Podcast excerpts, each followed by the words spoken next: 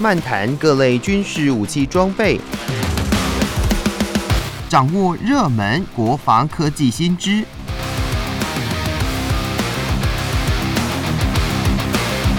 军武说早安，陪您一起领略国防知识力量。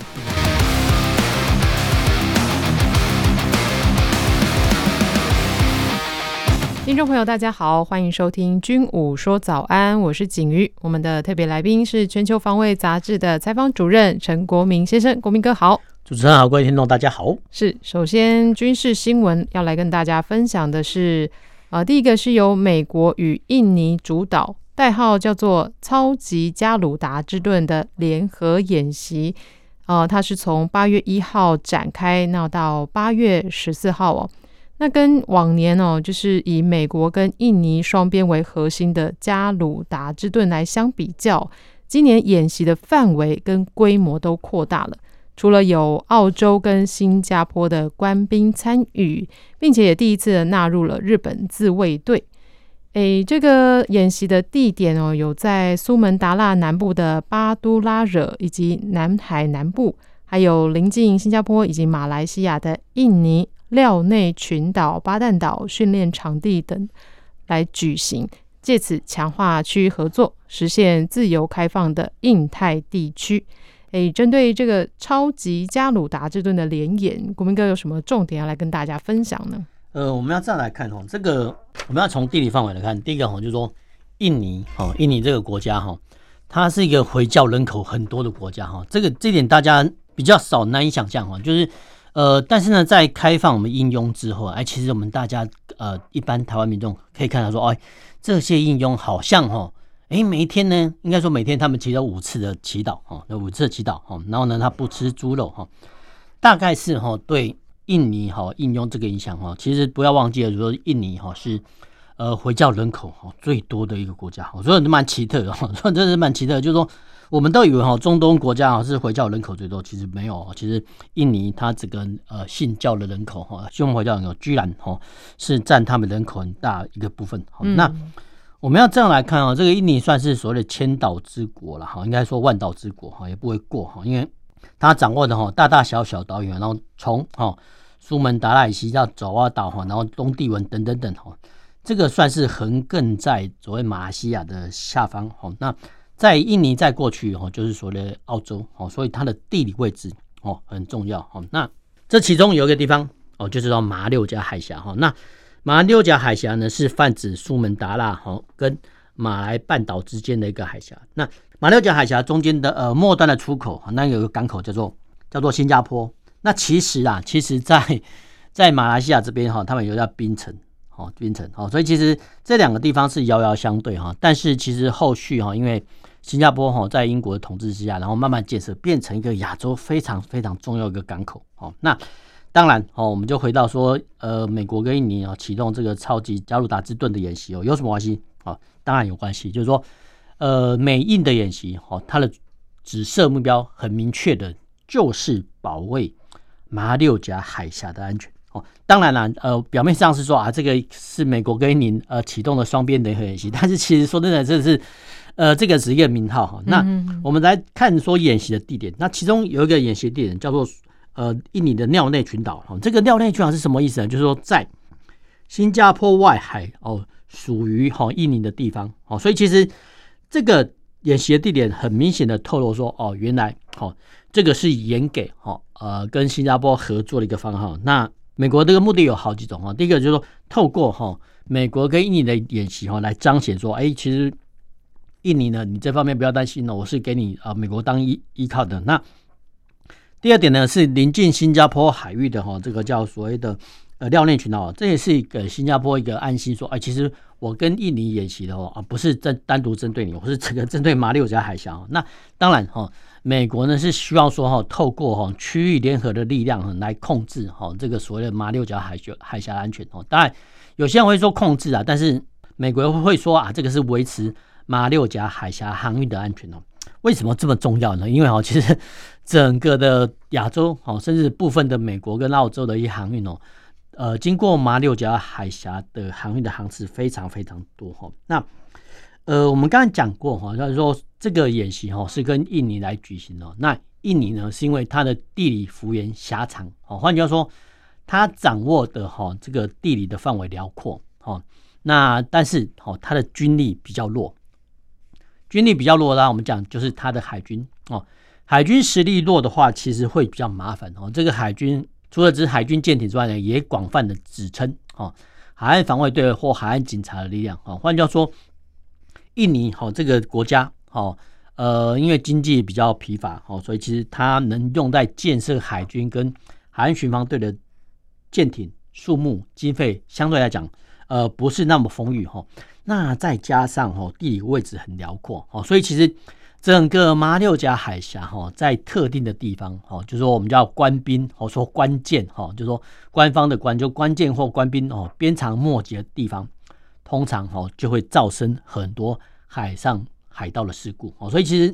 很多一些海难的电影哦，都会以马六甲海峡哈当做背景，也都是在这个原因哦。那因为哈这个我们刚才讲过，这个马六甲海峡不是只说哈只有新加坡那段，不是它延伸到西边哈。如果从苏门答腊哈算起，然后到哦沿着整个马来西亚这个沿岸来讲哈，这个距离呢居然高达哈八百多公里，所以其实。在这么多八百公里哦，然后说真的，航行的船只哦，它其实呃速度不是会挺快哈。那呃，在这个航行的过程中哈，难免哈有一些呃非法之徒，我们就是说海盗哦会兴起盗念之心的哈。所以其实这个马六甲海峡哈是在过往哈是帮会是被哈国际上视为是不安全的水域。那当然了，其实呃美国也知道哈这种情况啦，但是为了哈维持航行自由跟货运的安全哦，于是哦。他们哈就美国跟哦印尼政府协商说好，我们呢定期来举行一个模范呃联合演训，然后呢我来帮你们哈就训练哦你们的海军的一些成效哦。那当然呢，其实美国也知道说啊，其实要单靠哈。整个印尼的军力哈来遏遏制哈这个海盗来讲哈，说真的可能是力有未逮，所以哦，所以他在这个任何啊，尤其是有关跟印尼联合演训哦，到后面呢一定会扩大哈周边国家的参与，譬如说哦马来西亚哦新加坡哈，甚至远到澳洲哈，他都希望说哈把澳洲的一些海巡的军力哈把它纳纳进来，因为这个整个哈。对这个马六甲海峡哦，是一个安全保障，是一个很大的一个重要的助力器。好，那当然呢，我们都呃都会想到说，哎，现有些人会说啊，现在的感测器啦不是这么发达吗？好，其实这一方面是事实啊，一方面也是长一短处了。因为就是说，因为呢感测器太发达哈，但是有些地方呢还是鞭长莫及，而且呃透过哈感测器，不管是雷达或是呃声呐回波，还是说红外线影像，其实难免哈。难免哈人员会有误判的可能，所以其实在整个联合演训，我们回到说这个加鲁达之盾哈，就加鲁达之盾演习，其实呃虽然说表面上是美国跟印尼的联合军演，不过嗯好，美国呢是用意是透过哈跟周边国家，不管是印尼、和马来西亚、新加坡，甚至澳洲的军力联合在一起做什么呢呢？呃，透过适当的训练跟经费的拨补呢，然后训练哈就印尼的海军或者说军事力量呢，能够哈达到。成一支呃强战的劲旅，那这个战呢，可能不是我们想象的对抗敌人，可能是要对抗所谓的海上的盗匪哈。所以其实这个呃观念是不太一样的，因为其实呃我们很难想象说啦，就是说中国或者说哈呃俄罗斯的舰艇呢会南下哈突破第一岛链这么南下到印尼这个地方来讲，这个可能性呢是比较小哦。所以其实美国呢跟印尼启动这个加鲁达之盾的演习，它其实背后的目的哦就是希望哈。透过联合演训来强化哈印尼的海军力量哦，这一点哦是个是比较比较奇特的地方了。那当然哈，当然因为呃军事力量呢，它运用上来讲比较快哈，所以其实美国会不定期的哈透过哈这种呃训练方式，我来强化当地国的能量啊。那当然了，其实美国也希望哦透过经贸的合作呢，然后培养好这个印尼的整个财政能力哦，让它能够稳定哦，因为。呃，为什么以前印尼哈会有很多这种盗匪出现？因为经济情况不佳嘛，所以其实有些人会说啦，啊，这些海上的我们叫海巡队，哎，白天是海巡队，然后晚上变成盗匪，这个是一个戏称啊，就是说，呃，因为经济条件不好，所以其实还会有贪腐跟收贿的可能啊。那如果说哈一个国家的经济状况许可，那公务员哈公务部门哈都不会兴起贪念的话呢，这个时候呢，呃，跟呃训练有素的人员还有基建的配合哦，这样才能达到哈完整的遏制海盗的效果。否则的话呢，哦，这个经济实力没有办法起来的话呢，还是有很多。呃，白天变官兵哦，晚上变强盗的可能性。所以其实美国除了一方面通过演习之外呢，其实一方面也是强化跟哈周边国家的合作，然后让哈周边国家经济能够好一点。那如果好一点的话，其实盗匪的兴起之点就会比较小哦。所以其实这个是我们看到加鲁达之盾哈，我们做了一些联想。是，哎，那新闻里头也看到他第一次找日本自卫队一起来做联演，这是。日本其实也没有到相对这么近，这个是真的蛮比较奇特，对啊，所以比较奇特就是说哈，因为我们补充一下，就是说呃，日本的军费还有经济实力哈，都大过我们很多。那今年度哈，他们首度超过他们啊，二零二三年军事战首度超过他的 GDP 的百分之一哈。那百分之一的话多少钱呢？是五点五兆。呃，日币哈，所以这种金额蛮大哈。那有了经费之后呢，其实他们呃可以造更多的海巡的舰艇哦。那不要忘记了，其实，在日离日本东京两千公里的地方有一个叫冲之岛礁哈。是这个岛礁的话，其实呃日本呃都有能力哦派遣军舰艇或海巡舰艇哦去维护。那在哈呃马六甲海峡这种距离啊，虽然说很远哦，不过哈。沿途呢都有哈相关的基地跟陆地可以增补，所以其实呃日本应该这样说了哈，这个千里迢迢来参加哈这个演习哈，也是关切哈马六甲整个海运的安全哦，因为哦只要马六甲海运一断掉，说真的对日本的经济民生影响是很大的，所以呃很多。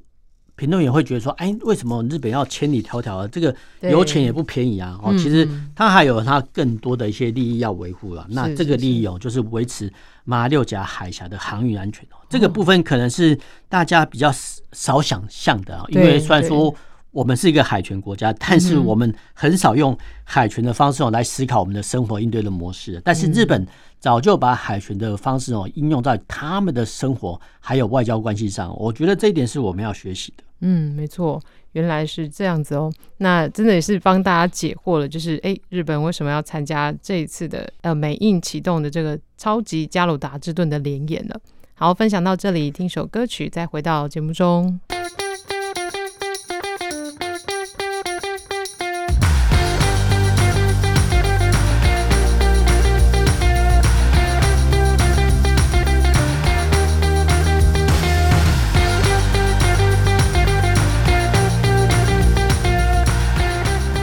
回到军武说早安，我是景瑜。继续要跟大家分享的第二篇军事新闻是，日本防卫大臣岸信夫曾经在内阁会议后的记者会上面说到，今年由日本主办的西太平洋海军会议以及国际关键事，这个也呃大家是简称叫做国际海上阅兵哦，都不会邀请俄罗斯来参加。那日本的朝日新闻就报道了。这岸信夫他说不邀请俄罗斯的理由是，因为俄罗斯侵略乌克兰属于动摇国际秩序基础的行为，明确违反了国际法，那也推翻了西太平洋海军会议致力在各国海军之间建立互信的前提。那说到日本今年配合海上自卫队成立七十周年，主办国际关键事，也就是国际海上阅兵。那目前这确切时间以及地点尚未定案，不过也有报道是说预计会在十一月来主办。另外还有就是日本今年时隔七年哦，再度的邀请韩国来参加海上阅兵。那到底这个海上阅兵呃，实际上是做了哪些事情呢？应该不是只有把船舰开出来列队而已吧？我们请国民哥来跟大家来解释一下。呃，我们要这样来看啊，能够举行国际关键事的国家来讲哈，嗯、基本上讲是所谓大国家哈，比如说英国、美国、俄罗斯等等等哈。比如说哦，英国曾经举办哦特拉法加海战哦两百周年的纪念哦，那那次搞得很庞大哦。但是没想到哈，一些中等的国家呢也会举行这种海上的关键事哦，比如说日本跟韩国哈。所以其实说真的，这个蛮有趣的哈。就是说，呃，为什么会这么有趣呢？因为海军军舰。本来就很有趣，因为它是一个国际舰种哈，就是海军呢，它的舰艇呢，它是一个主权象征哦。那平常啊，比如成平时候，哎，像我们之前的敦睦舰队呢，去拜访其他国家，这个都是遂行所谓的外交任务。嗯，那有没有可能哈，就当地国呢，哈，把周边的国家哈，呃，这种舰艇呢，集结在一起，然后办一个海上关键事，然后你说哈，彰显国威也好，或者说国际交流也好，你要什么名义都好，哦，其实很多国家呢，哦，你应该说。呃，尝到哈这种所谓外交的甜果哦，所以其实你会发现说，哦，原本只是呃，比如说大国举办的，美国哦或者俄罗斯举行的一些，英国所举行的关键是什么？好像呢，越来越多的国家都举行哦这种国际关键式的一些意味哦，没有错哦，日本、韩国是其中之一哈，甚至新加坡也有举行过，然后是马来西亚兰卡威航展哦也出现过这种类似海上关键词，说真的蛮奇特的哈，蛮奇特，但是。这种东西，哈，这种呃关键词的活动，哈，基本上来讲，哈，呃，这个是外交角力，哦，那我们看到说，因为哦，俄罗斯侵略乌克兰，所以日本就说，哎，哎，这次呢不让你参加，因为你明确违反了国际法要相关的准则，哈，然后，呃，日本呢是一个呃非战公约，然后他们对哈战争的限制相当条相当的法规啊，相当遵守国家，结果你俄罗斯啊侵略乌克兰，哦，当然就不给他参加，哈，那。比较有趣的是说，哎，韩国之前也没有参，没有被受邀参加哈。那这个也都是因为韩国跟日本的民主性使然哈。那韩国在一九一零年哦被日本并吞哈，那之后到一九四五年才他们才叫光复哈。那光复之后呢哈日呃韩国哈这个民族性很强悍哦。对，你所有的日本遗迹、总督府、所有的日本象征，通通被。好，韩国政府给清理掉。好，嗯，你说了一点残迹，哦，什么神社什么，基本上来讲哈，不会在韩国出现。哦，嗯，这个他们民主性很强。那这个民主性强有好有坏。哈，就民主大义的情况来讲，我们觉得这个做法是对的。哈，你没有必要哈把殖民时代的象征哦残留下来啊。你这个是要彰显以前的功绩吗？还是要彰显哦这些被殖民国家的一些悲哀呢？好，所以其实这方面我们是肯定。不过，好，到了哈这个两千一零年之后呢，其实韩国跟日本政府他们的外交关系，我们叫时好时坏哦，甚至哦，他们还有一个地方叫独岛，那日本叫主岛哦。那不管这个独岛或主岛纠纷哦，其实啊类似哈我们的钓鱼台的纷争一样哈，就说日本跟韩国交恶哈。那先前呢，在几次的一些会谈上呢，诶，甚至还发生过哈韩国的军舰哈用雷达哈去锁定哈这个日本军机的一些。呃，情势发生哦，那这个是来讲是比较危险的，因为有点像所谓的临战状态哈，那引起哈日韩两国的紧张哦。那最近哦，那上一任政府哦，啊叫文在寅哦，文在寅总统的话，其实对日本来讲哈是采取比较一些呃高压的一些政策哦，譬如说啊，他对在慰安妇的议题，还有说哈日本在二战时间呃强制劳动哈这个韩籍劳工的状况啊议题。都做出一些强烈的回应哦，所以其实当时候呢，哦日日韩的关系是不睦的。那日韩外交关系不睦啊，那你就说真的就不用奢望说，呃，还会去参加海上关键事。没错。那这个尹锡悦政府上台之后，呃，就比较不一样哈，他对日本就比较亲善哈，所以其实日本政府哈也看到哈这种态势哦哦，所以其实这一次呢，就借着说啊，日本海上关键势的一个名义哈，然后邀请哈。这个韩国来参加，哈，所以其实这个军舰呢，要不要去参加哈？呃，当地国的关键是哦，这个取决于外交关系的有无跟好不好，好，这个是第一点好，那当然了，呃，没有外交关系的台湾哦，当然就不可能获邀哈。所以其实我觉得这部分呢，也适用在环太平洋演习上了。所以其实有些评论员说，真的不用呃有太高的期望哈，因为毕竟我们有外交上的困境哈，这是后话哈。那我们来回到说哈，这些军舰的本身哈，那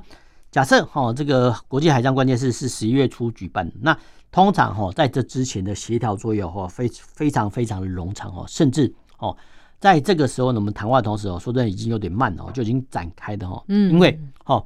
哪一个国家要派遣军舰啊几艘，什么时候到哦？这些呢都要经过事前的协商哦，甚至偶尔部分还要谈判。那当然了，有邀请的话呢是呃非常非常的荣幸的。那其实呃是要考验当地国的舰艇实力哈。比如说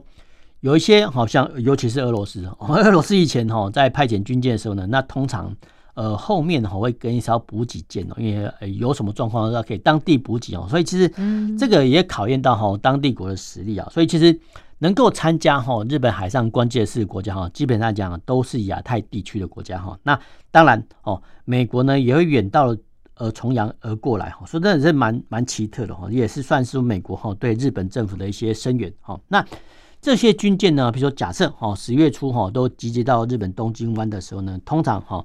他会选择哈附近的军港哈，让哈这些军舰靠泊，然后呢，士兵呢哦该放假的就放假哈，然后该上岸购物的就购物哦，就是比照我们海军登陆舰艇出访的时候哦。那当然哈，呃海上关键事的时候呢，通常啊，比如假设这些军舰呢停泊在横须贺哈这个军港啊，那这些军舰的一些人员的进出呢，通常会经过一个统一的管制哨口好，譬如说好，假设哈。呃，有一大批的外国军舰啊停在左营港哈，它会经由哈，比如说左营的特定的门啊，比如说中正门哈出哨哈，这个哨口出去哈。那在这个中正哨呃附近哈，就会有各国哈的线啊，因为他我们叫海上的执法人员，就是由各国舰艇哦派员来组成一个共同一个类似一个准宪兵的稽查单位哈，然后遂行哈对这些水兵的一些上岸啊休假哈，搞不好有一些不法情事的管制哈，所以这是蛮有趣的，因为。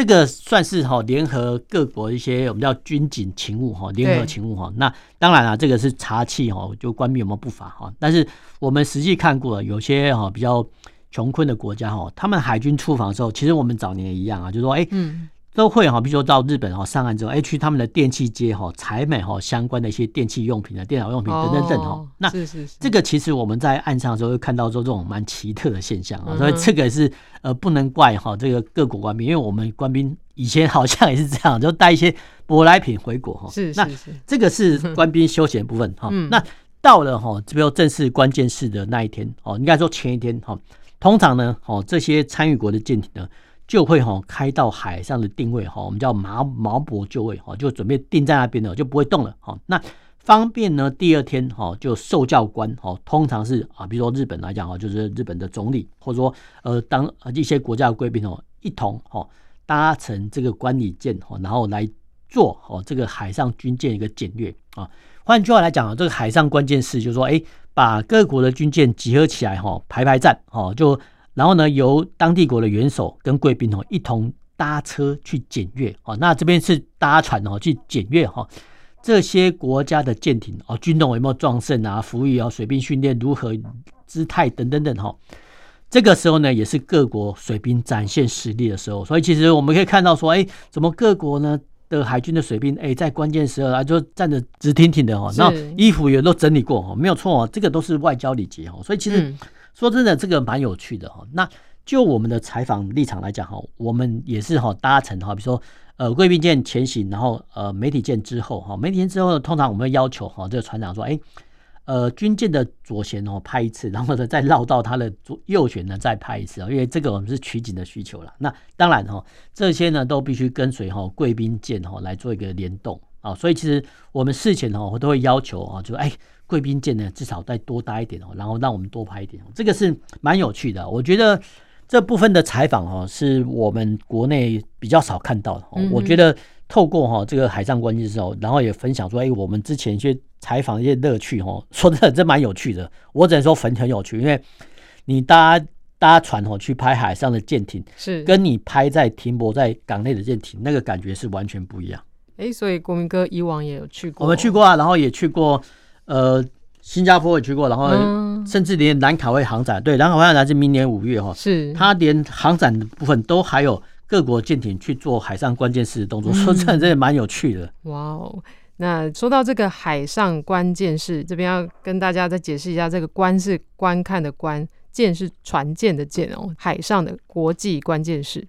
好，那分享到这里。军武说早安，我们下周同一时间再见喽。谢谢国民哥，谢谢，拜拜。